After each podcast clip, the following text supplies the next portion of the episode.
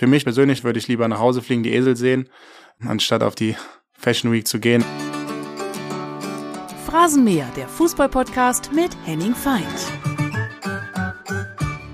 Ja, liebe Phrasenmäher-Freunde, jeder von euch kennt Kai Havertz, den teuersten deutschen Fußballer aller Zeiten.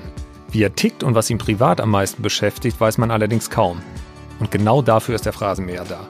Wir haben das Mikro eingepackt, sind nach London geflogen und haben mit Kai über seine vier Esel gesprochen, die er vom Schlachthof gerettet hat. Ob es stimmt, dass einer von ihnen nach Toni Kroos benannt wurde und warum er jetzt sogar eine Stiftung gründet, die sich für Tierschutz einsetzt.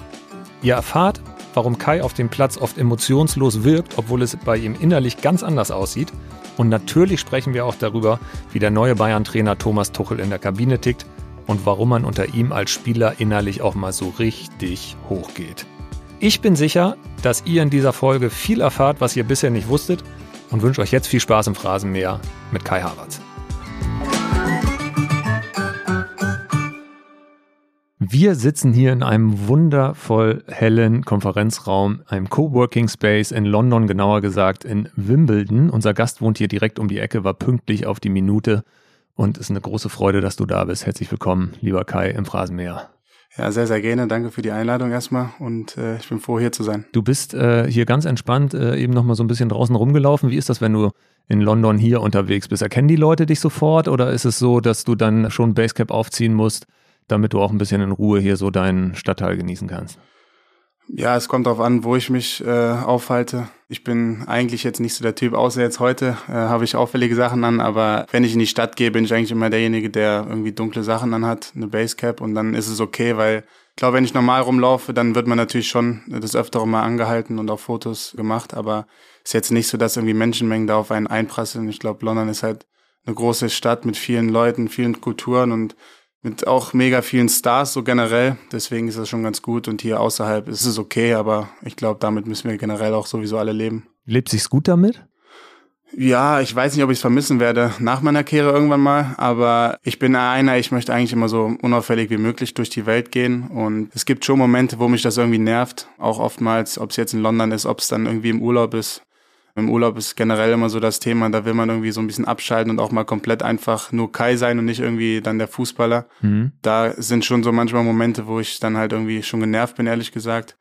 Aber mit den äh, englischen Wochen ist jetzt sowieso nicht so, dass ich irgendwie gefühlt alle zwei Tage rausgehe, sondern wenn ich mal zweimal im Monat rausgehe, vor die Tür gehe in ein Restaurant, dann ist es schon viel. Mhm. Deswegen kann ich damit eigentlich ganz gut leben.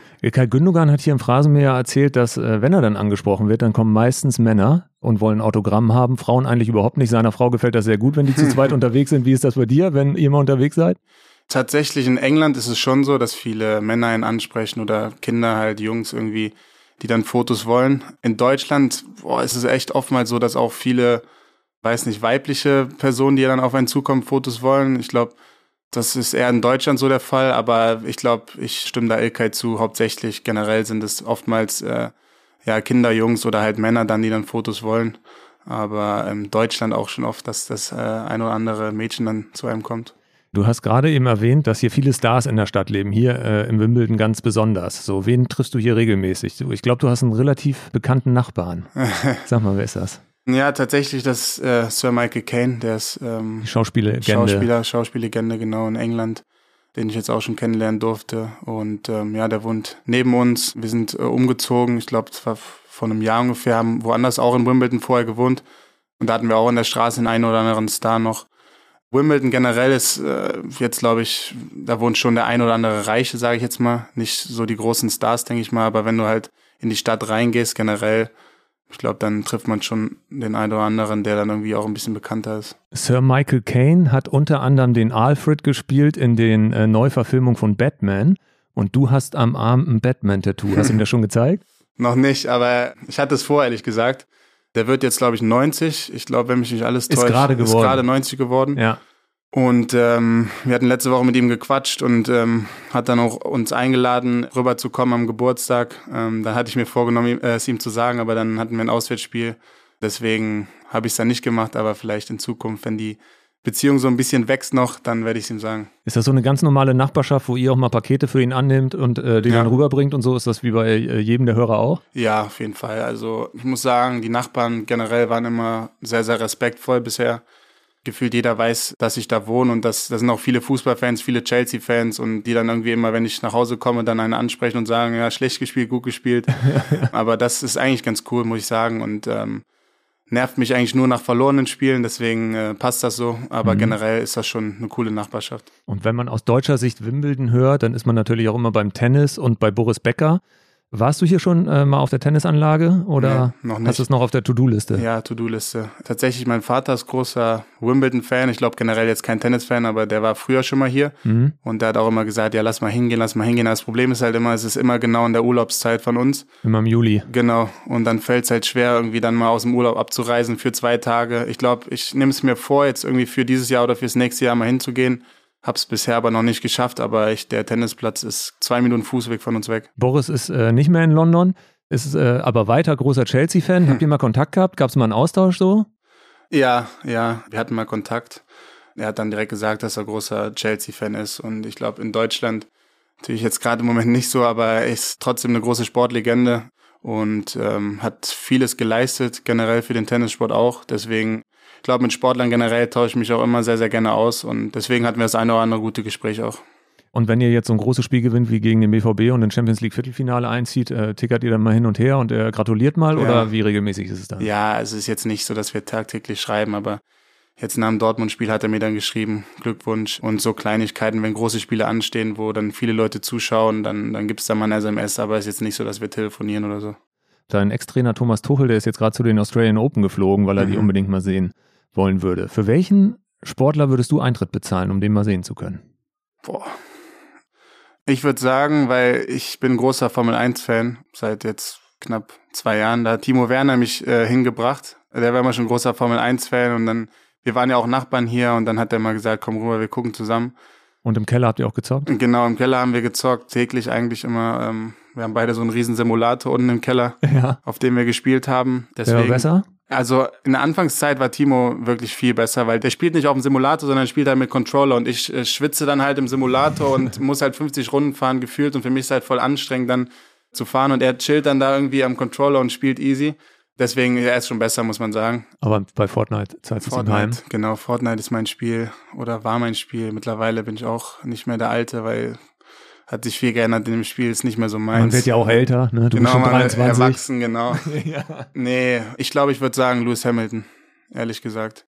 Weil erstens Formel 1 mir halt extrem gefällt und zweitens, ich meine, er ist jetzt, glaube ich, siebenmaliger Weltmeister, wenn mich nicht alles täuscht. Mhm. Ich glaube, von außen sieht es immer einfach aus. Also irgendwie alle denken, die sitzen im Auto und fahren da ihre Runden, aber es steckt so viel Strategie und so viel Arbeit und Schweiß dahinter, deswegen würde ich ihn nehmen. Mhm. Wir sind schon voll im Gespräch und ich habe dir einen wichtigen äh, Bestandteil des Phrasenmähers noch gar nicht vorgestellt. Das ist diese wundervoll klingende Hupe aus dem 1-Euro-Laden. Die kannst du zweimal pro Folge benutzen, wenn du auf eine Frage gar keinen Bock hast und sagst, nee, Henning, mach mal weiter. Ich verspreche dir auch, ich nutze sie nicht. Ich darf sie aber auch nutzen, wenn mir eine Antwort nicht ausreicht und ich noch ein bisschen, okay. ein bisschen nachbohren möchte. Und okay. ähm, ich habe gerade gesagt, du bist 23, du hast schon eine Wahnsinnskarriere hingelegt, du hast unfassbar viele Sachen erlebt, die andere äh, nicht in der gesamten Fußballerkarriere erleben. Und das, was die meisten Fußballfans über dich wissen, ist trotzdem immer noch sehr überschaubar. Also die wissen, dass du in Leverkusen als Jungprofi total überragend warst, dann zu Chelsea gegangen bist. Vielleicht wissen einige, dass du der teuerste deutsche Spieler aller Zeiten bist, heute noch. Dann hast du Chelsea zum Champions League Sieg geschossen und jeder weiß, dass du offensiv alle Positionen spielen kannst und keiner weiß, wo bist du eigentlich am besten. So. Das ist das, was jeder Fußballfan in Deutschland über Kai Havertz weiß. Und es gibt, glaube ich, ganz viele großartige Dinge zu entdecken, die die Leute noch nicht wissen. Und deswegen ist es so cool, dass du im Phrasenmäher bist, weil wir genau das heute machen wollen. Und bevor ich jetzt anfange äh, mit Fragenfeuerwerk, würde ich dich bitten, dich einmal selbst vorzustellen. Was ihr über mich wissen solltet. Ja, mein Name ist Kai. Ich bin 23 Jahre alt, bin in Mariedorf geboren das ist ein kleines Dorf in Aachen. Spiele jetzt seit zweieinhalb Jahren bei Chelsea, wohne in London und ja, würde sagen, das, das reicht erstmal. Ich will jetzt auch nicht irgendwie zu viel verraten, weil ich glaube, du hast noch viele Fragen. Ich habe ganz viele Fragen und ich habe etwas, was ich noch nie gemacht habe im Phrasenmäher. Ich habe ein Geschenk dabei. Hm. Ich habe selbst eingepackt. Hm. Mehr gibt meine Geschenke-Einpackkunst nicht hin. Es sieht so ein bisschen aus. aus wie so ein kleiner Silvesterböller, wo man an beiden Seiten ziehen muss. Ja. Und ich würde dich bitten, das einfach mal auszupacken und zu sagen auch, damit die Hörer das draußen mitkriegen, was du da für ein Geschenk auspackst. Okay, also um das mal hier ein bisschen zu beschreiben, sieht wie gesagt aus wie so ein Silvester Cracker, wie sagt man dazu? Ja, wo man so, so ein Silvesterbonbon ist, genau, glaube ich, das genau, Richtige. Genau, okay. Ist auf jeden Fall schön eingepackt. Ja, finde ich auch. Ist mit Liebe eingepackt und gekauft auch. Ja. Aha. Was hältst du in deinen Händen? Ein Esel als Schlüsselanhänger, so ein kleines Stofftier.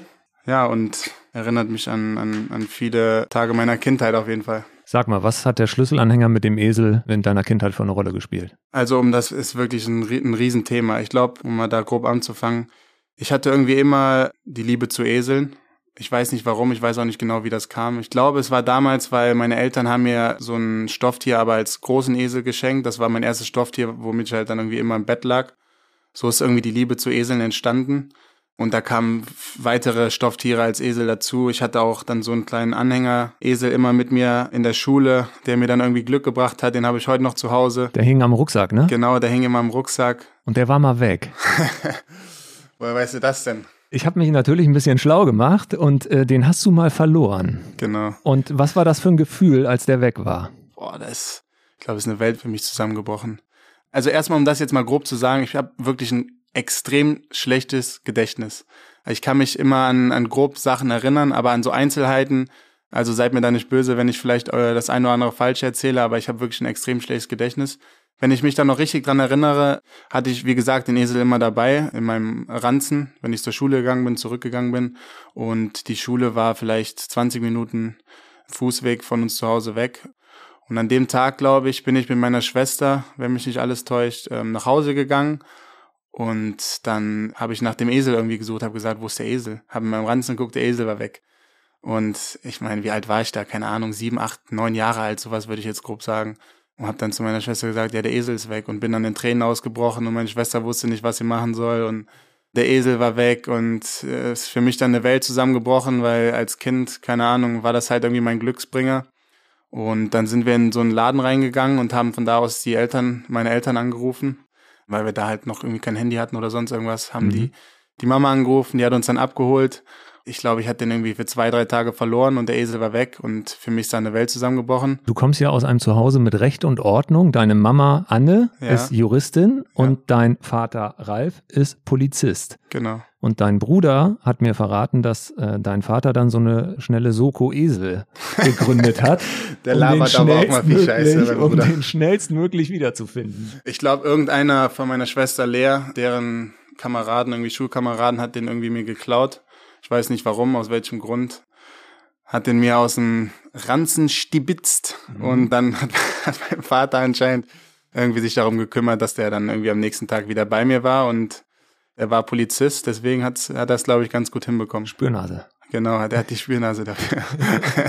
und den hast du heute immer noch? Genau, den habe ich heute immer noch, der ist zu Hause.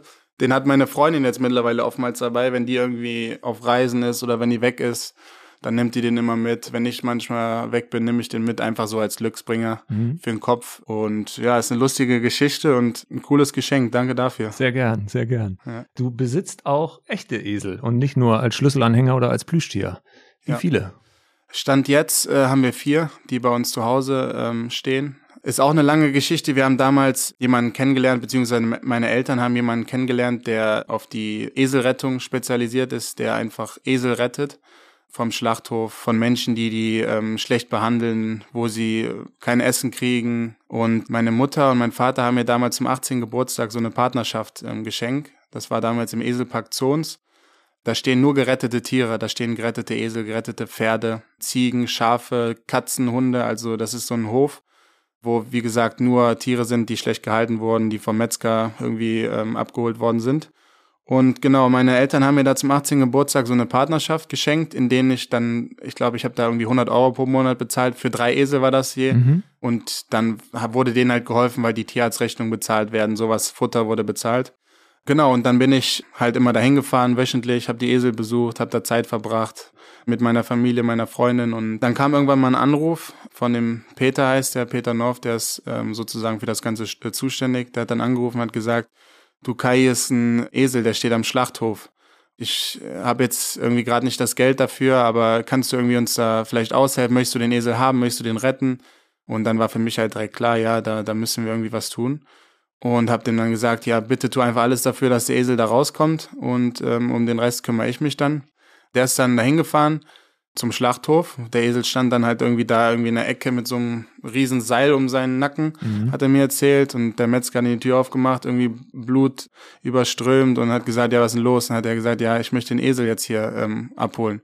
Und dann hat er halt den Esel bezahlt. Ich glaube, dass man zahlt dann irgendwie das, sage ich mal, das Fleisch, was halt der Metzger dafür kriegen würde am, am Ende. Weil heutzutage halt viele das Eselfleisch mit dem Pferdefleisch vermischen mhm. sozusagen mhm. und das dann als Pferdefleisch verkaufen. Genau, und hat den Esel dann abgeholt und der kam dann erstmal zu dem Eselpark zu uns, hat dann da gewohnt für zwei, drei Jahre und vor dem Wechsel zu Chelsea habe ich dann gesagt, weil ich halt die Nähe zu Zons mhm. einfach nicht mehr habe und es ist eine Stunde von Aachen weg. Von Leverkusen nach Zons waren es immer so 20 Minuten. Mhm. Haben wir dann gefragt, ob wir vielleicht Esel zu uns nach Hause holen können. Wir haben ähm, so einen Bauernhof, der zwei Minuten weg ist von uns. Da wohnt noch ein Schulfreund von mir, den ich früher in der Schule hatte. Und haben den dann gefragt, ja, glaubst du, wir können bei euch ein paar Esel unterbringen? Wenn ich zu Hause bin, kann ich hier immer besuchen gehen. Und er meinte, ja, kein Problem. Und dann haben wir vier Esel mit rübergenommen und die wohnen jetzt auf dem Bauernhof bei uns zu Hause und meine Schwester, meine Mutter, mein Vater und meine Oma, die, mein Bruder auch, die kümmern sich dann halt jetzt darum und pflegen die. An einem freien Tag oder wenn du anderthalb freie Tage hast, fliegst du dann lieber zu den Eseln nach Aachen oder zur Fashion Week nach Paris? Das ist jetzt eine gemeine Frage. An freien Tagen, ehrlich gesagt, im Moment bin ich eigentlich immer nur hier.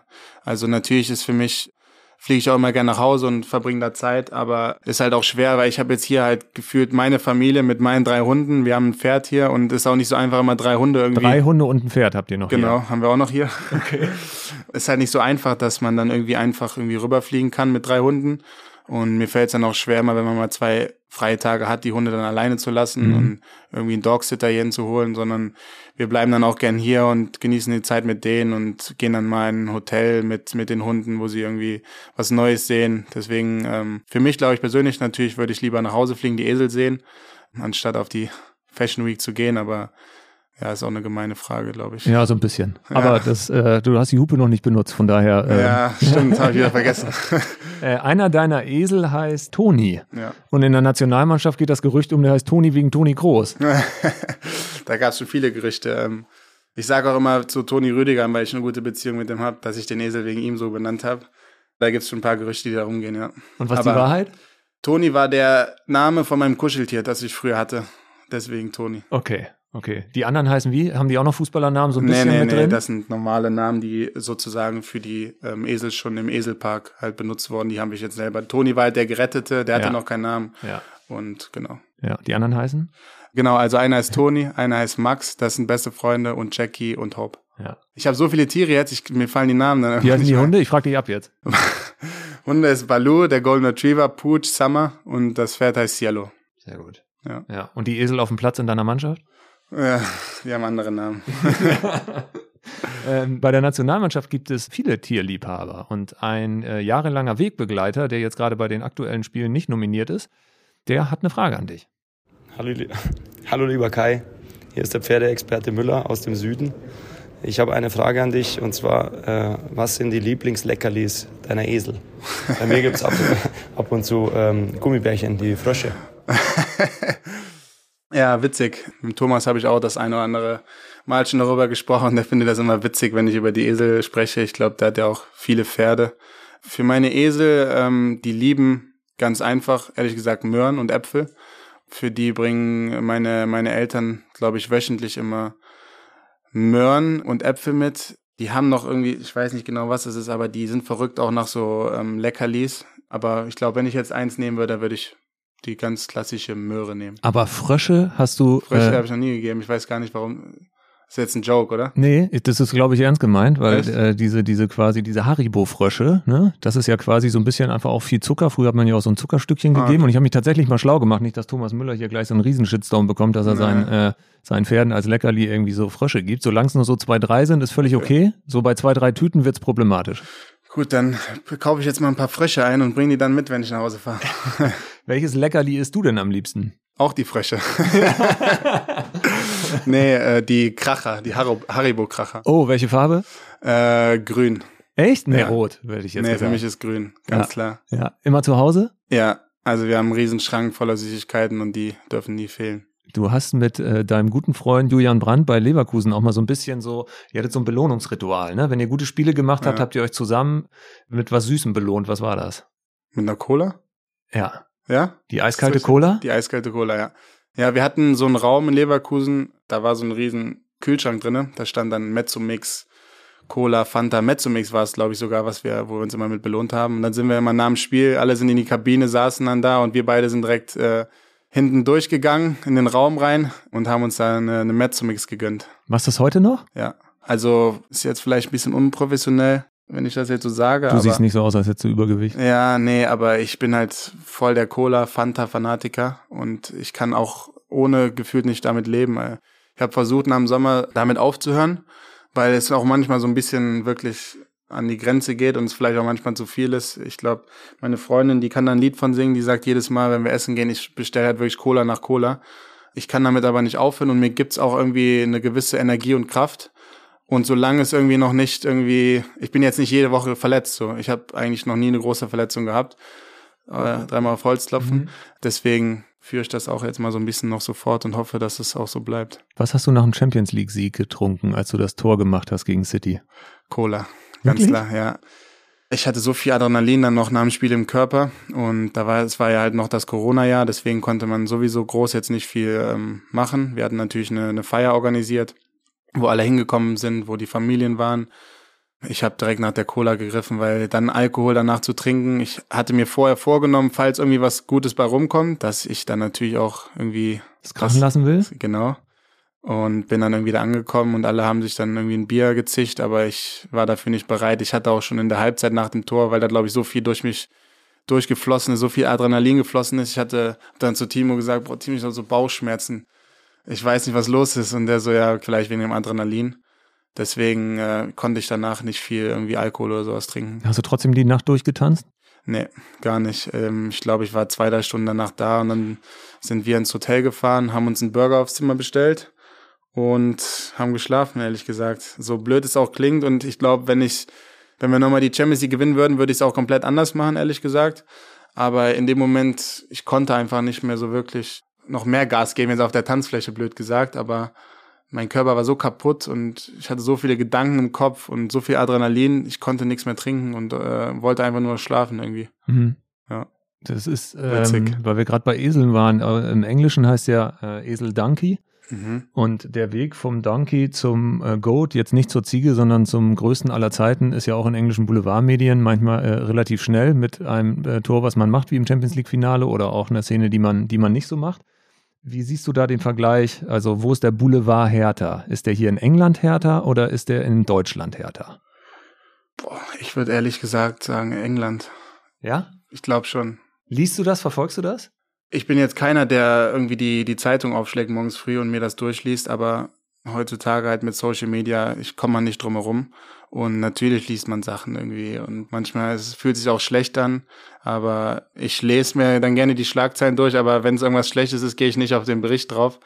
ähm, aber man kommt ja nicht drum herum. Also man wird irgendwie damit immer konfrontiert und man sieht natürlich auch Sachen. Ich bin jetzt, wie gesagt, nicht einer, der da irgendwie drauf eingeht, aber ich glaube, ich würde sagen schon England, dass England ein bisschen härter ist, aber deutsche Kultur ist jetzt auch nicht die beste, ehrlich gesagt. Du hast jetzt die großartige Möglichkeit, es äh, Bild und uns so richtig heimzuzahlen in einer Kategorie, die jeder Gast bekommt. Mhm. Die nennt sich folgendermaßen. Das Bildbashing. Was hältst du vom Bild? Hammer. Sehr gut. Ehrlich gesagt, jetzt nicht das Beste. Ja. Ist vielleicht ein Vorurteil, aber ich bin, glaube ich, immer ganz gut mit der Bildzeitung weggekommen und ich glaube auch, es waren noch nicht so viele negative Schlagzeilen jetzt. Natürlich habe ich auch schon welche bekommen, aber ich bin da noch ganz zufrieden mit. Aber muss schon sagen, dass das manchmal schon ein bisschen zu sehr übertrieben wird und auch die Schlagzeilen zu krass sind.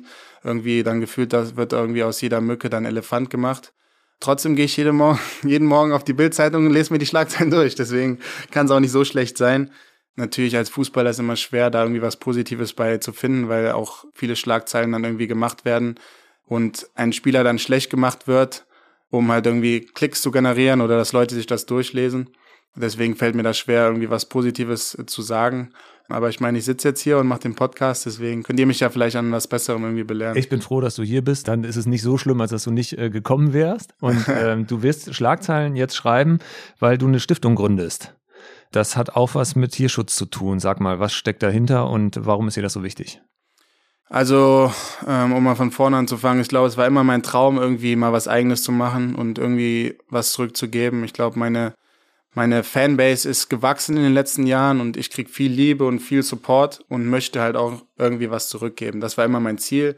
Ich hatte schon als Kind immer so im Kopf, boah, wenn ich mal älter bin, möchte ich irgendwie im Garten 50 Esel haben und 50 Pferde und alle sind gerettet und danach werden sie vermittelt und dann noch Hunde und Katzen und alles Mögliche. Dass es nicht so einfach ist, wissen wir alle. Deswegen haben wir jetzt den ersten Schritt gemacht und äh, die Kahavatz Stiftung gegründet, mhm.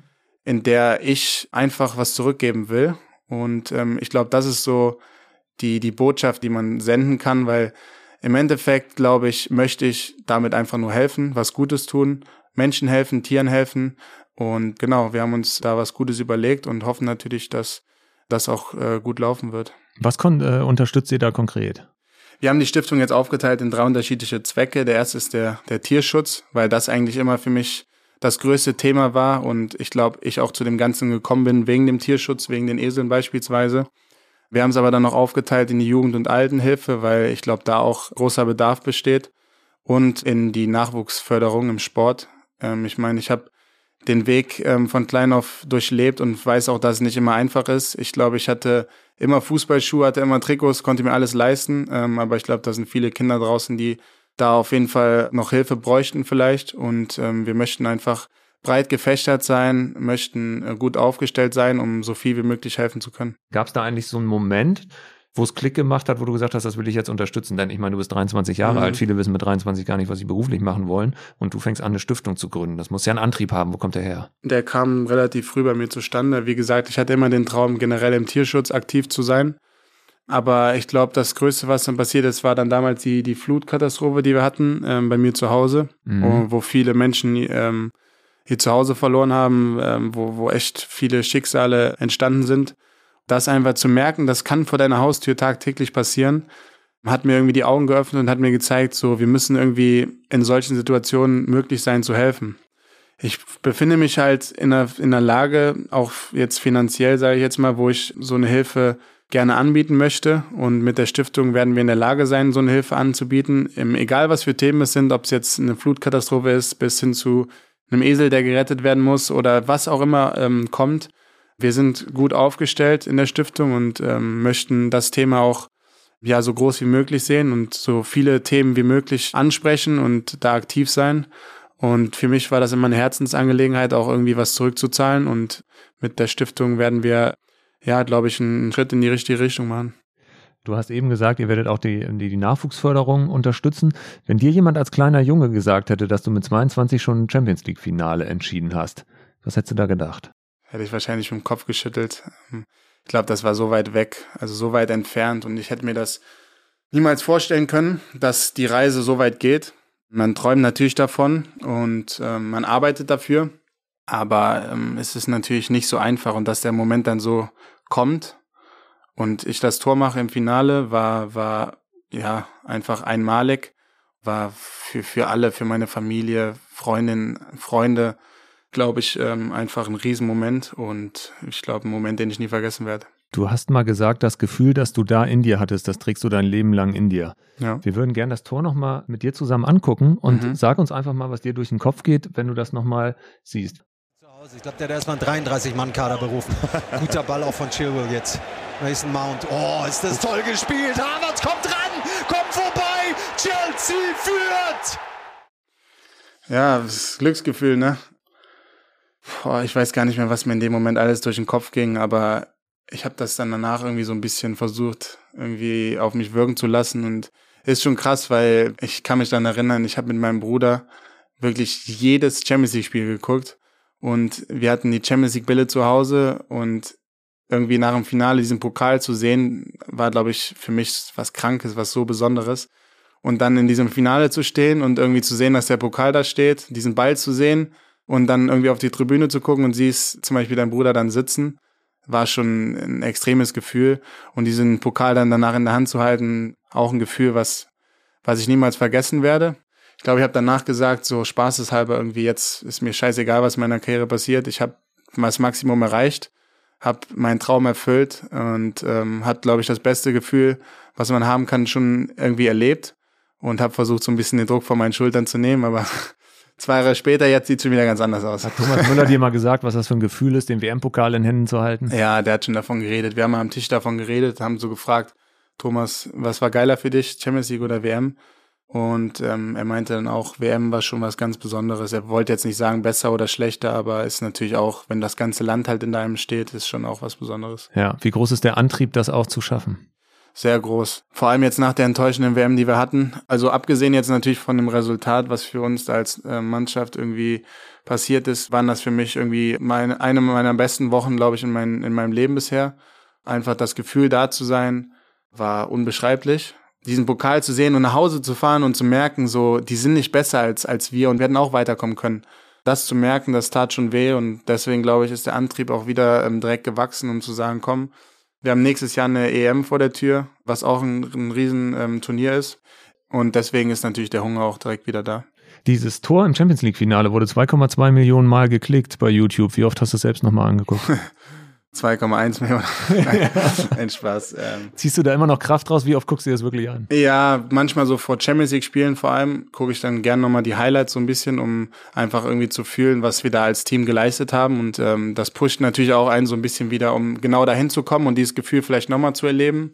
Deswegen will ich jetzt nicht lügen. Natürlich gucke ich mir das gerne nochmal an.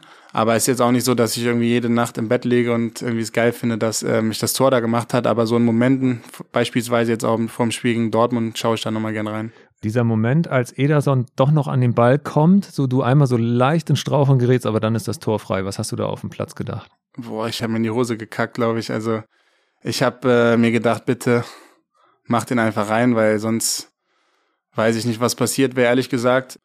Ich glaube, das sieht man auch so ein bisschen in meinem Gesicht. Ich habe irgendwie alles angespannt. Du hast die Jordan-Zunge rausgestreckt. Die hat man noch nie gesehen vorher. Ja, das war, das war dann beim Torjubel. Jubel, ja. Aber davor, wo ich den Ball treffe, habe ich irgendwie alles angespannt, habe mir gedacht, bitte mach den einfach rein. Und dann habe ich ihn zum Glück reingemacht, weil ansonsten, glaube ich, ja, wären am nächsten Tag die GIFs oder was wieder versendet worden. Ja, aber so gab es gute GIFs, die werden ja auch versendet. Ja, genau. Ja, weil du das gerade selbst angesprochen hast, deinen Gesichtsausdruck. Wir haben eine große Facebook-Community im Phrasenmeer, da sind so knapp 10.000 Leute drin, die äh, immer wieder auch Fragen zu den Gästen stellen, die sammeln wir vorher ein. Mhm. Und eine Frage, die immer wieder kam, war, dass du immer mit der gleichen Emotion auf dem Platz unterwegs bist, teilweise fast Emotionslosigkeit, so totale Kontrolle.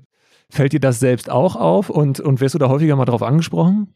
Ja, ich wurde da natürlich auch schon viel darauf angesprochen, vor allem auch ähm, jetzt in den letzten Jahren, weil viele dann halt direkt denken, ja, der hat keine Körpersprache, der will nicht gewinnen oder der hat keine Mentalität und sowas. Das sind ja immer die klassischen Fragen, die man dann gestellt bekommt. Mhm. Und was die Wahrheit? Die Wahrheit ist, dass ich halt einfach so bin. Also vielleicht ein anderer Mensch sieht irgendwie anders aus, aber das halt einfach, so bin ich halt. Also ich will mich halt auch nicht verstellen auf dem Fußballplatz, weil so, glaube ich, kriege ich das Maximum aus mir raus. Und wenn ich nach jeder Situation zum Schiedsrichter renne und mich beschwere oder wenn ich gestikuliere, dann hilft das meinem Spiel nicht, weil ich will ruhig bleiben, will in, in wichtigen Momenten irgendwie Verantwortung übernehmen und auch äh, meine Qualität spielen lassen. Und ich habe gemerkt, dass das mir halt einfach am besten tut. Und ich war, seitdem ich drei bin, angefangen habe mit Fußball zu spielen, war ich halt einfach so.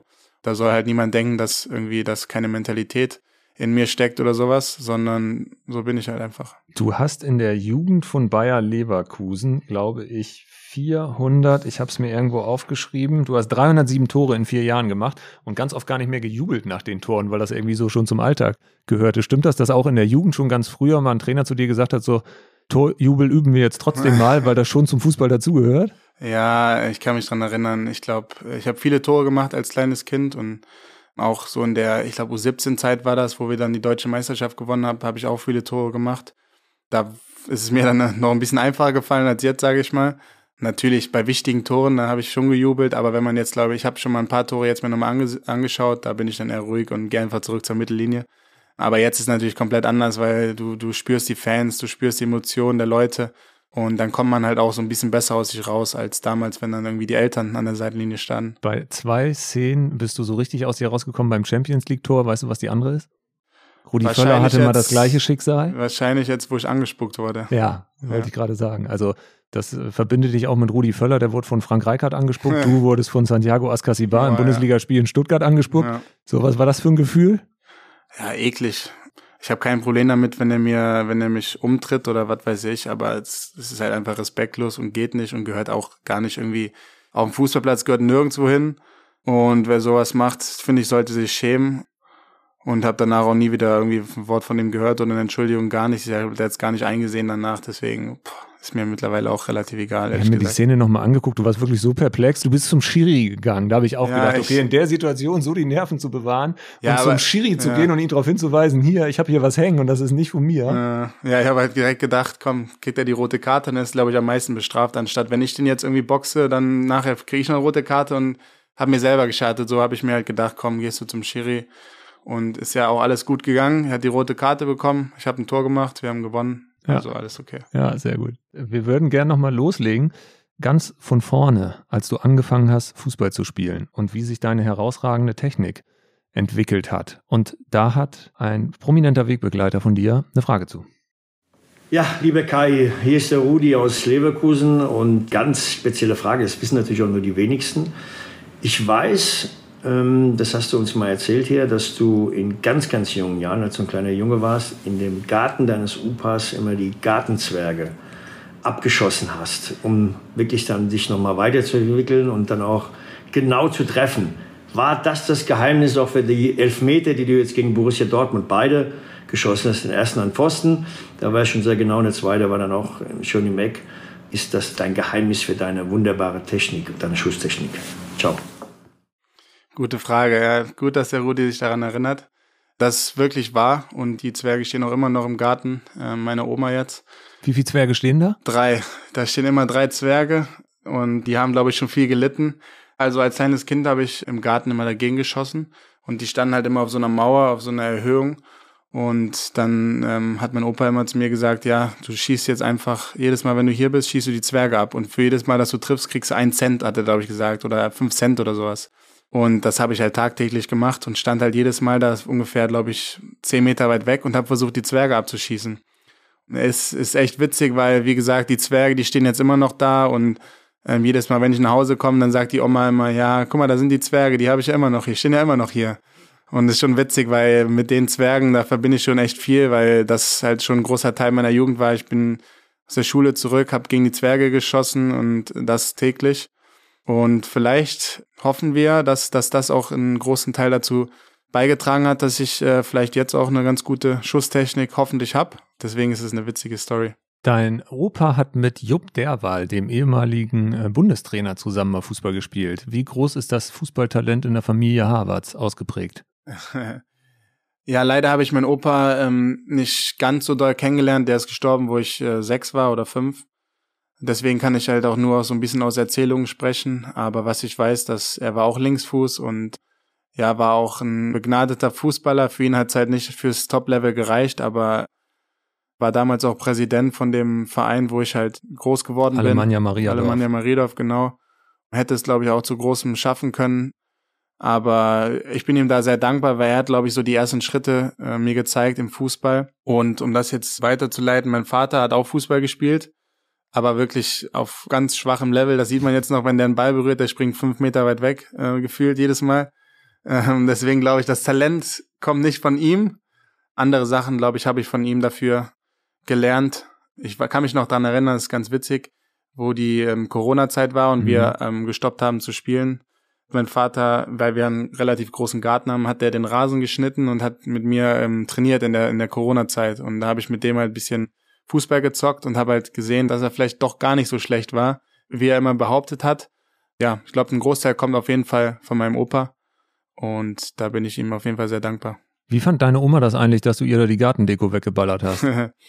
die war da, darüber nicht so erfreut, aber meine Oma ist da ganz entspannt. Also die hat ein Fußballerherz, die guckt, glaube ich, jedes Spiel. Ganz früher war die erste FC Köln-Fan. Mhm. Und das Witzige ist, ich hatte auch das erste Trikot, was ich hatte, war von, vom ersten FC Köln. Ich glaube, für die war das damals natürlich ähm, manchmal ein bisschen nervig, aber die war damit fein. Deine Oma Maria ist 85 Jahre alt. Ja. Und ist auch häufiger nochmal bei Spielen hier im Stadion. Wie wichtig ist dir, dass deine Oma das alles noch so hautnah auch im Stadion miterleben kann? Sehr, sehr wichtig, sehr wichtig, weil sie einfach eine sehr besondere Person in meinem Leben ist. Ich ihr auch sehr, sehr viel zu verdanken habe und täglich äh, Unterstützung von ihr kriege. Ich glaube, vor jedem Spiel schreibt ihr mir eine Nachricht, Kai, wünsche dir heute viel Glück, gib dein Bestes. Dann, wenn wir verlieren, kriege ich eine Nachricht, ah, heute hat es leider nicht zu drei Punkten gereicht, aber ich bin trotzdem stolz auf dich. Und meine Oma ist wirklich so eine liebherzige Frau bis heute noch und ihr habe ich so viel zu verdanken. Deswegen jedes Mal, wenn meine Eltern zum Beispiel rüberkommen, sage ich immer, bitte nimmt Oma mit, weil, weil die freut sich jedes Mal wie ein kleines Kind, wenn die hier ins Stadion darf, wenn die das erleben darf. Die ist zwar natürlich immer ein bisschen aufgeregt, aber ähm, die freut sich immer extrem. Was hast du deiner Oma zu verdanken? Also erstmal, das, wo mein Opa gestorben ist, halt, hat sie halt ähm, immer gesagt, zum Beispiel jetzt die Geschichte mit den Zwergen, war sie halt diejenige, die gesagt hat, Kai, schieß die Zwerge ab und du kriegst fünf Cent. Sie hat zum Beispiel die Geschichte weitergeführt. Ich bin auch das Patenkind meiner Oma und deswegen hatte ich immer zu ihr auch eine besondere Beziehung auf jeden Fall, bis heute noch. Und sie ist einfach eine, eine liebherzige Person, die, glaube ich, keiner Fliege irgendwie was zu Leide tun würde und glaube, sie hat auch großen Einfluss so ein bisschen auf meine Persönlichkeit und gibt mir, hat mir gute Ratschläge gegeben bis heute noch. Wenn die Bildzeitung zum Beispiel was Schlechtes über mich schreibt, sagt die, ach komm Jung, guck da nicht drauf. Deswegen ist es echt eine wichtige Person. Kannst du dir vorstellen, von wem die nächste Frage kommt? Meine Oma. Richtig. Echt? Hallo Kai, was ich schon mal immer fragen wollte, an welchem Ereignis hier zu Hause erinnerst du dich immer wieder gerne zurück? Ähm, wenn ich an zu Hause denke, dann denke ich an meine Zeit, die ich als Kinder verbracht habe, weil wir als Kinder wirklich ein eine super Kindheit hatten. Wir hatten einen riesen Garten, wir hatten einen Pool, wir hatten zwei Tore, wir hatten genug Fußbälle, wir hatten guten Rasen, wir hatten so viel Spaß, glaube ich, als Kinder damals im Garten, ähm, ob es jetzt der Garten meiner Oma war oder der Garten von meinen Eltern, das ist alles so, die wohnen nämlich alle zusammen. Deswegen einfach die Zeit, glaube ich, die wir damals als Kinder im Garten verbracht haben und äh, auch mit meiner Oma irgendwie, ob es am Wochenende war, wenn gutes Wetter war, draußen am Pool gelegen, und Fußball gespielt im Garten mit den Toren. Da sind wirklich viele Geschichten passiert über Verletzungen, Schlägereien mit meinem Bruder. Wer hat äh, gewonnen? Dein Bruder ja, er, ist war, sechs Jahre älter, glaube ich. Der ist jetzt sieben Jahre älter. Sieben Jahre? Genau. Mein Bruder war natürlich immer derjenige, der stärker und größer war. Deswegen hat er immer gewonnen. Und meine Schwester war dazwischen, die hat halt immer den ganzen Shit dann abbekommen. Die hat dann Bälle gegen den Kopf geschmissen bekommen und war diejenige, die dann am Boden lag. Deswegen da ist schon viel Witziges passiert und ist eine Zeit, an, an die ich mich auch gerne mal zurückerinnere. Ihr habt die Champions League-Tore damals nachgespielt, ne? Ja. Du mit deinem Bruder? Ja. Wer waren so deine Helden? ich glaube, das erste Tor, was wir nachgespielt haben, oder das erste Finale, wo ich mich auch dran erinnern kann, ist das Finale 2006, Barcelona gegen Arsenal. Champions League? Genau, Champions League Finale, wo Barca 2-1 gewinnt und ähm, das Tor von Eto. Der kriegt den Pass, wenn ich mich nicht alles täusche, von Julie hieß der damals. Mhm nimmt den Ball mit und spielt dann mit der Picke rein und das haben wir wirklich jeden Tag nachgespielt. An das Spiel kann ich mich, glaube ich, noch ganz gut erinnern. Habt ihr dein eigenes Tor schon mal nachgespielt im Garten bei Oma? nee, noch nicht. Aber kommt Aber müssen noch. wir mal machen, genau. Ja, unbedingt. Ja, ja. Könnt ihr uns schon mitnehmen und dann haben wir eine große genau. positive Bildgeschichte, genau. die Oma sich nur einrahmt. Kommt noch, ja. Ja, machen wir. Als du in der Jugend angefangen hast, äh, bei Alemannia Mariadorf, da wurdest du relativ schnell zwei Jugendteams hochgezogen, weil du so gut warst. Und die gegnerischen Trainer haben gesagt, wenn die mit dem Zwerg kommen, können wir einpacken. ja, ich war früher echt so klein. Ich war so klein. Ich bin voll spät erst gewachsen und war immer einer der kleinsten im Team. Und dann halt noch bei zwei Jahre Älteren zu spielen, dann wirkt das Ganze nochmal komplett anders. Und dann äh, ist halt die, die witzige Geschichte dabei rumgekommen und äh, alle haben sich immer kaputt gelacht, wenn ich dann da stand. Aber früher war es halt auch eher so, dass der Großteil der Spieler dann Blumen gepflückt haben irgendwie auf dem Platz. Und ich habe mir immer den Ball genommen, bin äh, dann irgendwie durchgelaufen, hab, hab dann reingeschossen. Ja, es ist eine coole Geschichte. Wann hattest du das erste Mal das Gefühl, dass du weißt, ich kann da was besser als die anderen Jungs? Boah, an das Gefühl kann ich mich nicht mehr erinnern, aber ich glaube, das war, wo, wo ich dann zu Aachen gewechselt bin, zu Alemannia Aachen, die ja auch damals noch in der Zeit ein großer Verein waren und eine große Historie hatten. Und wir hatten dann Angebote oder ich hatte Angebote, da wusste ich dann damals auch gar nicht so richtig von. Meine Eltern wurden dann angesprochen von Scouts von Gladbach und Köln und Aachen und Düsseldorf und sowas. Und dann hat man natürlich, habe ich mich natürlich schon ein bisschen gefreut und dachte so, boah, krass, ich kann jetzt vielleicht zu Leverkusen wechseln oder sowas. genau, dann habe ich vielleicht so gemerkt, ja, vielleicht bin ich ja gar nicht so schlecht und, und kann ganz gut Fußball spielen. Und mit der Zeit, mit und mit, ist das Ganze dann, glaube ich, auch gewachsen. Da warst du so acht, als die ersten Angebote Genau, kamen, aber ich- du bist dann noch nicht zu einem großen Genau, wir hatten dann immer so Hallenturniere oder auch oftmals Spiele, wie ihr es wahrscheinlich kennt, irgendwie am, am Samstagmorgen. Und dann war da mal ein Scout von Leverkusen und der ist dann zu den Eltern gekommen und hat gesagt, ja, wollt ihr mal vielleicht bei uns vorbeischauen, ein Probetraining machen. Und ich habe mich dann da schon gesehen, irgendwie einen Vertrag unterschreiben und dachte so, krass, ich gehe jetzt zu Leverkusen. Aber da haben dann meine Eltern erstmal die Bremse drauf gedrückt und haben gesagt, bleib erstmal hier, mach deine Schule und ich glaube, war dann auch am Ende die, die richtige Entscheidung. Was hat dein Vater dir vor Spielen gesagt, wenn du gegen zwei Köpfe größere ran musstest, die ja in erster Linie das Ziel hatten, dich durchzubrechen auf dem Platz? Der hat mir gar nicht so viel gesagt, aber ähm, ich glaube, dass das Wichtige einfach bei mir auch war immer, einfach Spaß zu haben. Das habe ich von meinen Eltern immer vermittelt bekommen. Ich spiele Fußball, um Spaß zu haben. Das war auch ganz, ganz lange immer der Fall. Also die haben immer zu mir gesagt, mach das nicht, wenn du keinen Bock darauf hast, dann lässt es halt sein. Also es zwingt dich keiner dazu. Ich glaube, heutzutage gibt es ja viele Eltern, die dann irgendwie wollen, dass, dass der Sohn ein Fußballprofi wird. Bei mir war es halt komplett das Gegenteil. Meine Eltern haben mir immer gesagt, mach einfach dein Ding. Wenn du darauf Lust hast, dann spielst du. Wenn nicht, hörst du halt auf. Und das hat, glaube ich, mir halt so ein bisschen Freiheit auch gegeben und hat mir so gezeigt, ja, mir macht's Spaß, deswegen mache ich weiter, aber sobald es halt keinen Spaß macht, kann ich auch zu meinen Eltern gehen und sagen, komm, ich hänge die Schuhe jetzt an den Nagel, aber so weit ist es halt zum Glück nie gekommen. Und dann bist du doch nach Leverkusen gegangen mit Genau. elf Jahren. Welche Erinnerung hast du daran, an das Gespräch, ob du mit elf Jahren zu Bayer Leverkusen gehst? Wo habt ihr euch getroffen? Wie war das? Wer war da so dabei? Also ich hatte, glaube ich, mit der ganzen Thematik gar nicht so viel zu tun. Das waren eher meine Eltern, die dann halt mit, mit den Leverkusen-Verantwortlichen gesprochen haben. Das war damals der Jürgen Gilsdorf, der war der Nachwuchsleiter. Und der wollte halt, seitdem ich acht war, immer, Kai, komm, zu, komm nach Leverkusen. Aber meine Eltern haben mich halt immer mit Auge so ein bisschen da rausgehalten, um halt irgendwie keinen Druck aufzubauen.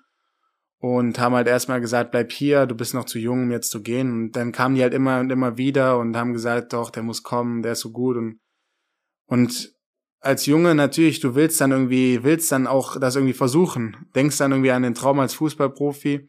So war es bei mir halt auch. Und ich hatte dann das Gespräch mit meinen Eltern, die haben dann gesagt, dass ich das machen könnte. Natürlich zum Beispiel, wir haben dann irgendwie viermal die Woche trainiert und Leverkusen hat dann gesagt, zweimal die Woche musst du kommen oder dreimal. Und wir haben einen Fahrdienst, der holt dich ab. Also die haben es mir so einfach wie möglich gemacht. Und habe dann zu meinen Eltern gesagt, ja, komm, warum nicht? Glaube ich, in meinen 10, 11 Jahren dann damals. Und hab's dann versucht und war dann zum Glück auch die richtige Entscheidung. Bei dem Treffen mit Leverkusen äh, mit 10, 11 Jahren, das war im Haus am Park, direkt Ja. neben dem Stadion.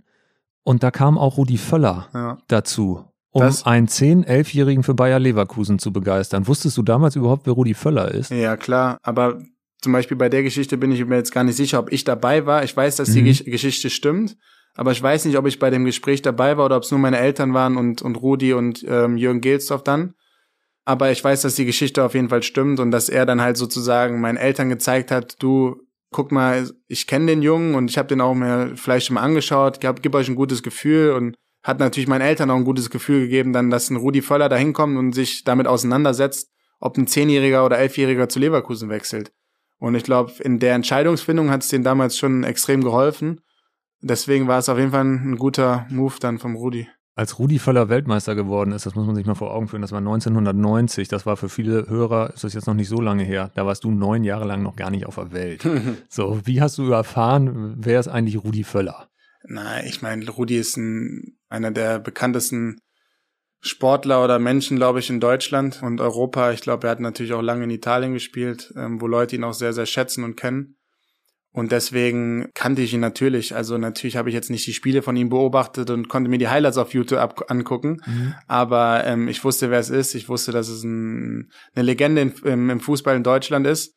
Ich glaube, mein Vater halt kannte ihn und ähm, hat dann immer gesagt, ja, Rudi Völler, ich habe mit Rudi Völler gesprochen und sowas. Deswegen ähm, war das natürlich was Großes für uns alle. Äh, dein Kumpel Jule Brandt hat gesagt, ich äh, bin zu Bayer gegangen, weil der Rudi so ehrliche Augen hat. Kannst du das nachvollziehen, was Ja. dahinter steht? Ja, kann ich nachvollziehen.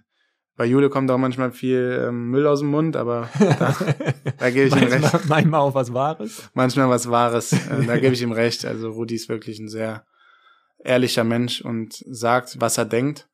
Und ähm, ich glaube, das hat mir auch in, in vielen Situationen irgendwie auch geholfen, auch wenn es mal nicht so gut lief. Deswegen gebe ich ihm da auf jeden Fall recht. Mit 15 Jahren bist du dann doch zu Hause ausgezogen, sehr früh, weil das mhm. mit der Pendelei, Aachen, Leverkusen sind ja auch irgendwie so knapp 100 Kilometer. Also du musstest wahrscheinlich sehr viel Hausaufgaben auch mal irgendwie auf der Autobahn machen. Und irgendwann äh, war es zu viel schulische Belastung und einfach der Fußball das unter einen Hut zu bringen. Und dann mit 15 äh, zu Hause auszuziehen. So, wie schwer ist das deinen Eltern gefallen? Denen ist es auf jeden Fall schwerer gefallen als mir, muss ich sagen ich kann mich noch dann erinnern, meine Mutter hat sich halt damit schwer getan, halt irgendwie ihren Sohn dann, sage ich mal, zu einer anderen Mutter zu geben, ähm, in eine andere Familie. Und mir ist es schwer gefallen, mich da wohlzufühlen in einer, in einer anderen Familie und es für selbstverständlich zu nehmen, an den Kühlschrank zu gehen und sich ein Getränk rauszunehmen. Deswegen ähm, war das ein großer Schritt für mich persönlich, ein sehr, sehr großer Schritt, einfach zu Hause weg mit 15 in eine andere Familie und ich glaube, ich habe da dann ein Jahr gewohnt in der Gastfamilie und habe dann aber gemerkt, dass es nicht das Richtige für mich ist und dass ich mich auch nicht so richtig entfalten kann, weil ich mich einfach auch nicht so krass wohlfühle. Aber das hat jetzt nichts mit der Familie zu tun, sondern einfach mit in den Umständen. Und natürlich war es auch schwer für meine Eltern, für, für meine Familie generell, dann ihren Sohn äh, gehen zu lassen. Das war die Familie des Stadionsprechers von genau. Klaus Schenkmann. Ja. Und der hat auch eine Frage an dich. Ach, wirklich. Moin Kai und die besten Grüße von deiner ersten Gastfamilie in Leverkusen. Wir wohnen mittlerweile an der Nordseeküste und an dich habe ich eine Frage. Wie war das wirklich, als du 2014 als Nesthäkchen dein Zuhause in Aachen verlassen hast? Kannst du dich an deine erste Nacht erinnern? Hast du vielleicht von kleinen grauen Eseln geträumt? Lass mal hören. Viele Grüße von Familie Schenkmann auch an deine Familie. Bleib gesund und immer optimistisch. Dein Klaus. Ja, Klaus, ein cooler Typ, muss man sagen. Echt, äh, hat mir auch extrem geholfen in der Zeit. Ich erinnere mich an die Zeit natürlich immer mit positiven Gedanken. Beispielsweise, ich kann mich noch dann erinnern, es war der erste Tag und ich habe da halt mit zwei, sage ich mal, Gastbrüdern gewohnt, die beide auch bei Leverkusen gespielt haben. Und einer davon, Tristan Duschke, ist immer noch einer meiner engsten Freunde, mit dem ich tagtäglich im, im Austausch bin. Deswegen bin ich auf jeden Fall sehr dankbar, generell ihn da kennengelernt zu haben. Und ich meine, ich war da 14, 15, saß da von meiner Playstation und dann kam, er kam, Tristan kam zum Beispiel rein, der war dann, glaube ich, glaub 18 zu der Zeit. Ja, es war halt einfach echt extrem ungewohnt, weil vorher hattest du halt deinen eigenen Bruder, der dann irgendwie äh, mit dir FIFA spielt und dann sitzt da am Anfang ein fremder Junge neben dir und äh, mit dem du dann täglich irgendwie die Zeit verbringst, mit dem du frühstückst, mit dem du zum Training gehst, Abend ist. Deswegen war das schon eine ungewohnte Situation für mich. Und mir ist auch echt schwer gefallen, ehrlich gesagt, da mich wohlzufühlen. Wie gesagt, da auch nochmal jetzt beispielsweise Dank an Klaus, die haben da echt einen guten Job gemacht und ähm, ist auch nicht wegen denen oder sowas, sondern einfach, glaube ich, wegen meiner Persönlichkeit. Genau, einfach von wegen meiner Persönlichkeit ist mir da schwer gefallen, irgendwie ja zu wohnen. Trotzdem bin ich sehr dankbar, das gemacht zu haben, weil ich glaube, in meiner Entwicklung als Mensch oder als Persönlichkeit spielt das eine große Rolle, weil mit 15 auszuziehen in eine neue Familie, in andere Familien, neue Leute kennenzulernen, ist, ist was Besonderes. Und äh, vielleicht hat es mir geholfen, auch noch erwachsener zu werden. Wenn man jetzt so ganz äh, stumpf auf deinen Lebenslauf guckt, hast du eine totale Bilderbuchkarriere hingelegt. Du hast äh, dann ganz früh in der Bundesliga, was der jüngste Spieler, der zum damaligen Zeitpunkt für Leverkusen in der Bundesliga gespielt hat. Du bist der jüngste Spieler, der 100 äh, Bundesligaspiele gemacht hat. Du bist der jüngste Spieler, der 50 Tore gemacht hat. Dann gehst du zu Chelsea, dann machst du das Champions League Tor, dann spielst du Nationalmannschaft.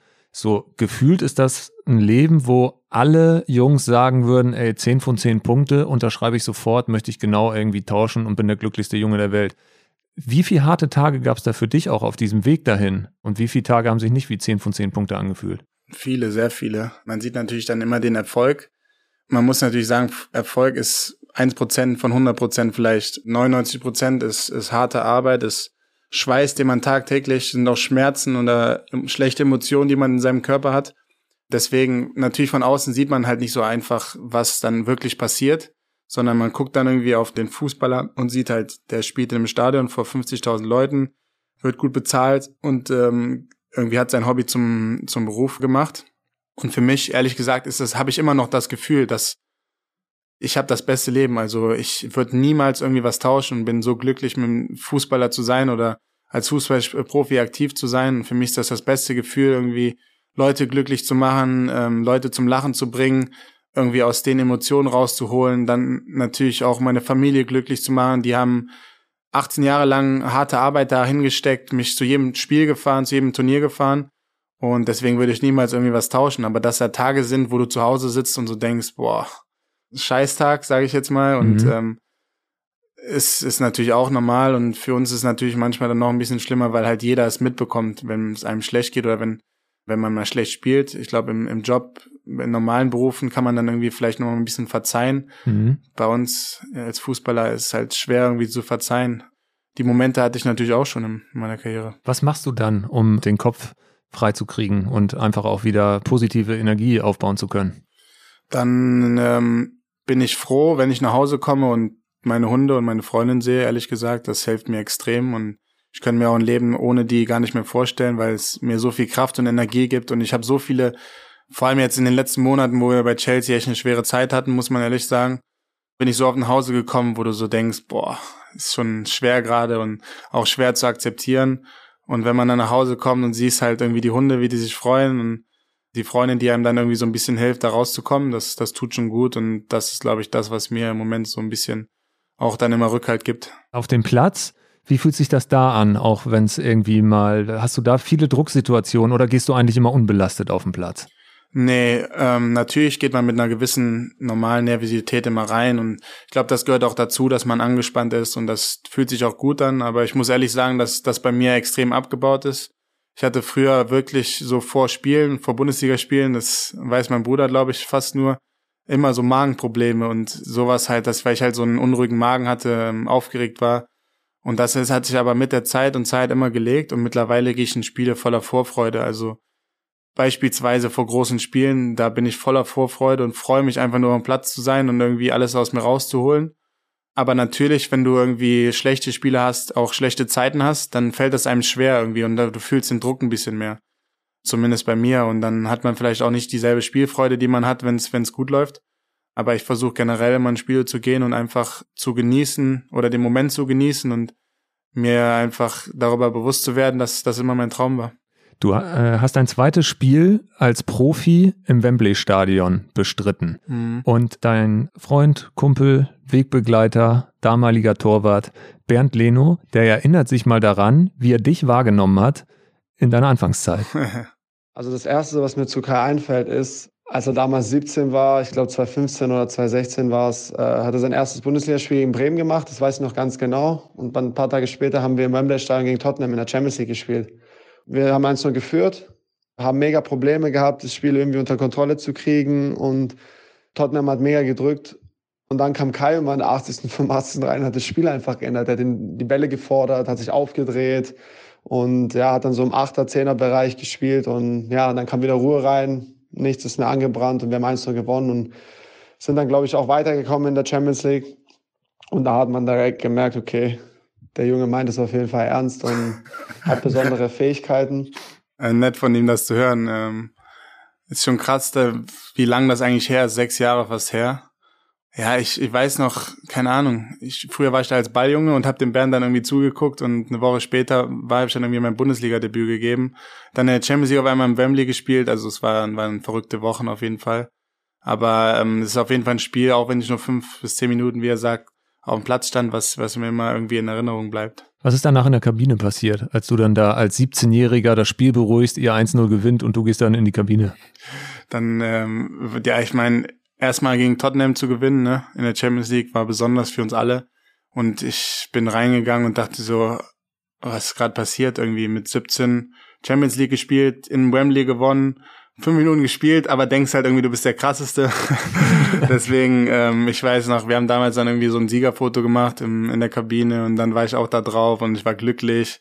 Und ähm, ja, war echt ein cooler Moment. Hast du dann mal einen Jubelschrei in der Kabine rausgelassen Nee, oder hast du nee, so ein nee. stilles Örtchen gesucht, einfach Genau. für dich selbst gejubelt? Stilles Örtchen gesucht. Ja? Ja. Weil die Platzhirsche dann da schon. Genau, ja, nee, da waren andere, die halt irgendwie gesprochen haben. Ich meine, ich war da 17, ich hatte zu Bernd, muss ich ehrlich sagen, der war immer einer meiner engsten Kontakte, irgendwie auch bei Leverkusen bis heute noch, so in der Fußballwelt und ist auch ein guter Freund von mir, die, wo ich dann halt irgendwie auch aus mir rauskommen konnte, den ich halt irgendwie, mit denen ich reden konnte, meine Persönlichkeit so ein bisschen zeigen konnte, aber als 17-Jähriger generell ist man ja dann eher ruhig so in der Kabine und lässt die anderen machen. Du warst damals noch in der Situation, du hast noch Abi gemacht nebenbei. Ja. So, wo warst du denn nervöser? Vor deiner mündlichen Abi-Klausur oder vor 90.000 in. Wembley? vor der, vor der mündlichen Navi-Klausur war ich schon echt extrem nervös. Boah, ich weiß noch, ich war da echt angespannt, aber boah, schwer zu sagen. Beides war echt extrem nervenbelastend. Obwohl ich sagen musste, gefühlt eher vor der mündlichen Prüfung, ehrlich gesagt. Für mich ist sowas, auch wenn es jetzt blöd klingt und vielleicht einige mir nicht zustimmen, für mich ist Fußball Spaß und Freude. Das versuche ich natürlich auch so ein bisschen zu vermitteln. Ich glaube, der Druck kommt irgendwann später. Mit 17 denkst du daran noch nicht dran. Mit 17 bist du so einfach überwältigt von, von Emotionen und Sachen, die du irgendwie siehst. Und der Druck kommt mit und mit. Den Druck habe ich jetzt, aber den hatte ich nicht mit 17. Deswegen würde ich eher sagen, vor der Prüfung. Fiel dir Fußball leichter mit 17 als jetzt mit dem Druck? Nein. Nee. Ähm, weil man damit wächst. Genau. In meiner Persönlichkeit bin ich halt mittlerweile gewachsen und kann mit so einem Druck umgehen. Auch wenn es natürlich einem nicht einfacher fällt, den Druck zu haben, aber ich kann damit ganz gut umgehen, kann damit ganz gut leben. Als 17-Jähriger hast du erstens nicht so die Erfahrung. Man sagt natürlich immer so, ja, Leichtsinn, die sind ein bisschen leichtfüßiger und ähm, haben noch die Gedanken von dem Druck zum Beispiel nicht im Kopf, deswegen mhm. fällt es ihnen einfacher. Mhm. Da kann ich mich auch noch gut dran erinnern. Die Erfahrung, die du auf dem Platz sammelst, Situationen besser einzuschätzen, Deswegen glaube ich, würde ich auf jeden Fall sagen, dass mir das heutzutage natürlich einfacher fällt. Wo warst du denn erfolgreicher? Tottenham hast du äh, gewonnen in Wembley und die mündliche Abi-Prüfung in Mathe, wie war die, die so? Eine, die war, glaube ich, eine 3 minus, also auch nicht so schlecht. Nee, also, also das, was du abholen wolltest, wäre das, wäre das genau. schriftlich genau. äh, schlimmer ausgegangen? Ja, auf jeden Fall, auf jeden Fall. Ja? Also da muss man schon sagen, dank an die Schule, an Landrat Lukas Gymnasium damals. Ja die haben mir da schon echt geholfen. Du musstest aber mal für eine Klausur auf dem Atletico Madrid Champions League Auswärtsspiel verzichten. Ja. So, was hast du denn da gedacht? Ja, war, das war natürlich absolut Kacke ja. für mich. Also habe dann den Anruf vom Trainer bekommen, das war Taifun Korkut damals. Der war dann übergangsweise unser Trainer und der hat es dann mit mir gut gemeint, wo ich ihm auch dankbar bin. Auf der einen Seite natürlich hat gesagt, Kai, mach deine Schule jetzt, mach die Prüfung und geh dahin. Tut mir leid, du bist nicht im Kader. Und ich dann so, ja, krass, war natürlich extrem enttäuscht. Aber wenn man das jetzt betrachtet, im Endeffekt, glaube ich, die richtige Entscheidung. Mit welchem Abischnitt bist du aus der Schule raus? Wenn mich nicht alles täuscht, würde ich, glaube ich, 3,3, sowas. Also ja. vollkommen okay. Vollkommen okay, ja. Voll, voll. Durchschnitt. du hast dann ja in der, in der, in der Bundesliga hast wirklich sensationell aufgedreht. So, und schon 2019 ein Jahr bevor du dann wirklich Bayer Leverkusen verlassen hast, wollte dich Bayern, die Bayern wollten dich unbedingt. Mhm. Wärst du da auch gern hingegangen oder wie gern hättest du den Schritt 2019 zu Bayern gemacht? Ich glaube, für mich persönlich war immer das Ziel, irgendwann im Ausland zu spielen. Das muss ich ehrlich sagen. Also für mich war ähm, immer das Ziel, in der englischen Liga zu spielen, in der spanischen, Dinge zu sehen, rauszukommen. Und das war immer mein Ziel. Deswegen hatte ich das Ziel auch immer in meinem Kopf. Also aber hat dich mehr gereizt als Bayern? Nee, nicht wirklich gereizt würde ich nicht sagen, aber einfach eine neue Erfahrung, neues Land zu sehen. Ich glaube, Bayern generell ist ein, ist ein Riesenverein und zu dem ich natürlich auch schwer Nein sagen kann generell, aber ähm, als Deutscher vor allem.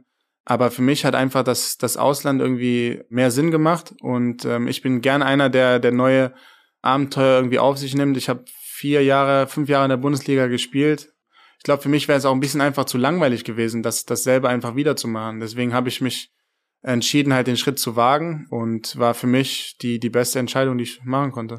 Das war dann 2020, als du gegangen bist. Ja. Und da wollten dich alle großen Clubs. Da war dann irgendwie Pandemie, so, mhm. dann konnten sich einige Clubs äh, wussten nicht, wie das mit den Finanzen aussieht. Ja, genau. Wie war das dann am Ende? Ich glaube so ähm, Real, Manchester United, Chelsea, die waren auf jeden Fall am Ende mit im Rennen. Hat Chelsea da wie Usain Bolt mit 40 Meter Vorsprung das äh, Rennen gemacht oder was so Kopf an Kopf, wo du Naja, ich glaube, wie gesagt, wäre das das Jahr vorher passiert, wären auf jeden Fall die Optionen, glaube ich, noch größer gewesen durch die Corona-Situation waren halt, wie gesagt, viele Vereine gar nicht in der Lage, irgendwie was zu zahlen. Mhm. Und Chelsea hat mir halt seit Tag eins irgendwie vermittelt, dass egal was passiert, sie wollen mich kaufen. Und das hat mir einfach ein Gefühl gegeben, gewertschätzt zu sein.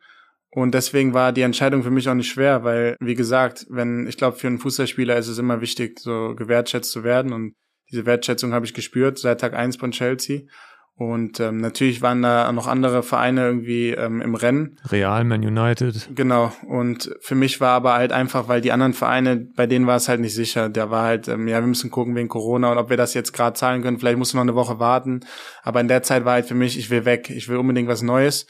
Dann kam Chelsea, die haben gesagt, wir wollen dich und dann kam das alles zustande. Das äh, fragt auch ein Mitglied der Facebook-Gruppe, Wojciech Raska. Warum hast du dich für Chelsea entschieden? Hast du gerade schon beantwortet. Aber zweite Frage, wie hat dich Frank Lampard, der damals Trainer war, dann überzeugt? Wie oft muss man sich das wirklich vorstellen? Wie oft habt ihr dann Kontakt in dieser Phase? Ich meine, ja. Leverkusen, den dämmerte das ja auch, dass sie dich verkaufen und auch zum hohen Kurs verkaufen und die werden dann ja auch nichts dagegen gehabt haben, dass du dich mal mit anderen Vereinen austauscht. Aber wie, wie viel Austausch hast du mit Frank Lampard gehabt? Ja, viel Austausch. Ähm, er hat, glaube ich, wir haben, glaube ich, drei, vier Telefonate gehabt, in dem er mir halt die Ideen von Chelsea irgendwie vermittelt hat. Es war halt, wie gesagt, auch schwer irgendwie zu reisen, rein und raus im Land. Deswegen hatten wir die Telefonate und ähm, da bin ich ihm sehr dankbar, dass er mir das, sage ich mal, gezeigt hat, dass Chelsea ein überragender Verein ist. Bin ihm sehr, sehr dankbar, dass er im Endeffekt auch einer ähm, der großen ähm, Menschen war, der, der mich halt irgendwie zu Chelsea gebracht haben. Wir hatten noch ein Treffen mit Peter Cech damals auch, der mir auch den Verein so ein bisschen näher bringen wollte. Der und ist quasi Manager und rechte Hand von Marina genau, Granowskaja gewesen, genau, die als genau. Geschäftsführerin genau. am Ende da den, den größten Hut auf hatte bei der Entscheidung. Genau, genau. Und mit dem haben, haben wir uns getroffen. Der hat ähm, viel erzählt vom Verein, die Ideen mit mir und alles in allem hat das halt einfach gepasst. Und für mich hat sich einfach richtig angefühlt und ich glaube, in einem Nachhinein jetzt betrachtet war es die absolut richtige Entscheidung. Also nie irgendwie einen Tag bereut. Nein, gar keinen Tag. Und zu Bayern Nein zu sagen, äh, würde das heute auch noch schwierig fallen? Da ich mal die Hufe. Ist ja ganz klar. ich habe dir versprochen, wir springen weiter, das mache ich auch. Ähm, Frank Lampard war dann nicht mehr so lange Chelsea-Trainer. Und dann kam Thomas Tuchel. Ja. Was hast du denn da gedacht? Ja, was habe ich gedacht?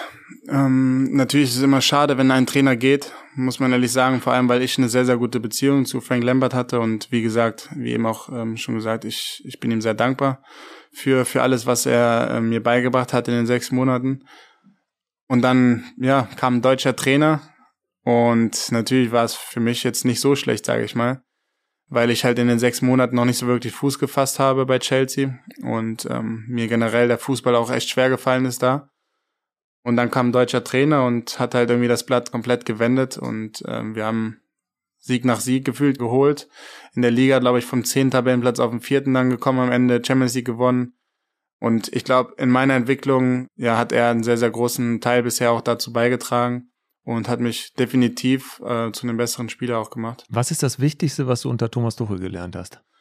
Ich glaube, das Wichtigste ist einfach, dass jedes kleinste Detail im Fußball irgendwie wichtig ist. Ich glaube, wir haben tagtäglich irgendwie mitbekommen, ob es jetzt ein einfacher Pass ist, dass der Pass in den richtigen Fuß kommt, dass das Timing stimmt, dass der Pass nicht zu hart ist, nicht zu weich ist, dass er scharf ist, dass er einfach perfekt ist. Er ist sehr, sehr detailbesessen und im Fußball braucht es halt auch sowas. Und ich glaube, er war nicht zufrieden mit, egal wie gut du gespielt hast, wenn du einen ähm, schlechten Pass drin hattest, dann, dann hast du das gespürt. Und das hat mir, glaube ich, in der Zeit sehr, sehr geholfen, auch wenn ich natürlich dann äh, innerlich manchmal geplatzt bin, wenn ich irgendwie negative Sachen gehört habe. Wenn Keine du angeschnauzt wirst. Genau, auch. sowas halt. Aber jetzt im Nachhinein war das, äh, glaube ich, perfekt einfach für mich. Es gibt ja immer wieder so Szenen, wo man Thomas Tuchel auf dem Platz sieht, eine legendäre, wie er in Mainz einen zusammenscheißt. Äh, Timo Werner, äh, äh, dem er sagt, ey Timo, du spielst seit 15 Minuten auf der anderen Seite guten Morgen. Ja. Da, da, hast du sowas auch mal zu spüren bekommen, ohne dass ja, eine Kamera klar, dabei war? Klar, auf jeden Fall.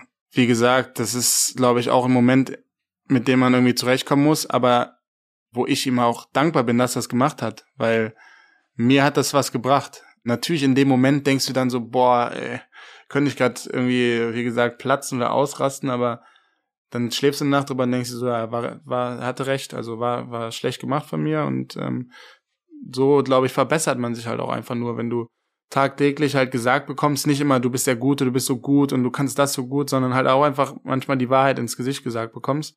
Und das hat mir extrem geholfen. Wie äh, sehr hat Timo gelitten darunter, dass das Video öffentlich wurde? Ey, Timo, du spielst seit 15 Minuten auf der anderen Seite.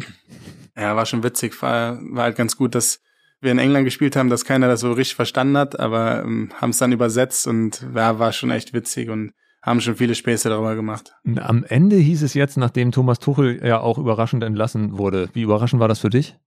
Also sehr überraschend natürlich, weil die Saison war, glaube ich, wir haben vier Spiele, fünf Spiele gespielt und die fünf Spiele waren jetzt natürlich nicht besonders. Wir haben, glaube ich, eins gewonnen, eins unentschieden, zwei verloren, sowas würde ich jetzt sagen. und ähm, haben drei Titel gewonnen in anderthalb Jahren, waren in drei weiteren Finals, die wir verloren haben. Deswegen war das schon extrem überraschend. Aber generell halt im Verein ist sehr, sehr viel passiert mit den Ownern, die gewechselt sind. Wir hatten diese Sanktionen. Also da ist so viel passiert. Jeden Tag irgendwie was Neues, was rauskam. Und da war gefühlt so mein Gefühl, ja, es ist fast gar nichts mehr überraschend, wenn jetzt irgendwas passiert. Deswegen, ähm, ja, war es natürlich sehr, sehr schade. Aber nachvollziehen konntest du es auch nicht in dem Moment. Natürlich nicht in dem Moment, weil wir halt, wie gesagt, sehr, sehr erfolgreich waren und ich glaube auch er ein, ähm, einer der größten Bestandteile für den Erfolg halt war. Deswegen kann man das natürlich nicht verstehen. Was hinter den geschlossenen Türen abgeht, weiß man nie. Das weiß man auch als Spieler nicht. Mhm. Man muss es akzeptieren und nach vorne schauen. Und ähm, so habe ich halt auch in dem Moment dann irgendwie versucht zu handeln. Was du schon weißt, ist, wie das Verhältnis von der Mannschaft zu Tuchel war. Und da heißt es jetzt immer im Nachgang, das sei total kaputt gewesen, das Verhältnis von Tuchel zur Mannschaft. Stimmt das oder ist Quatsch?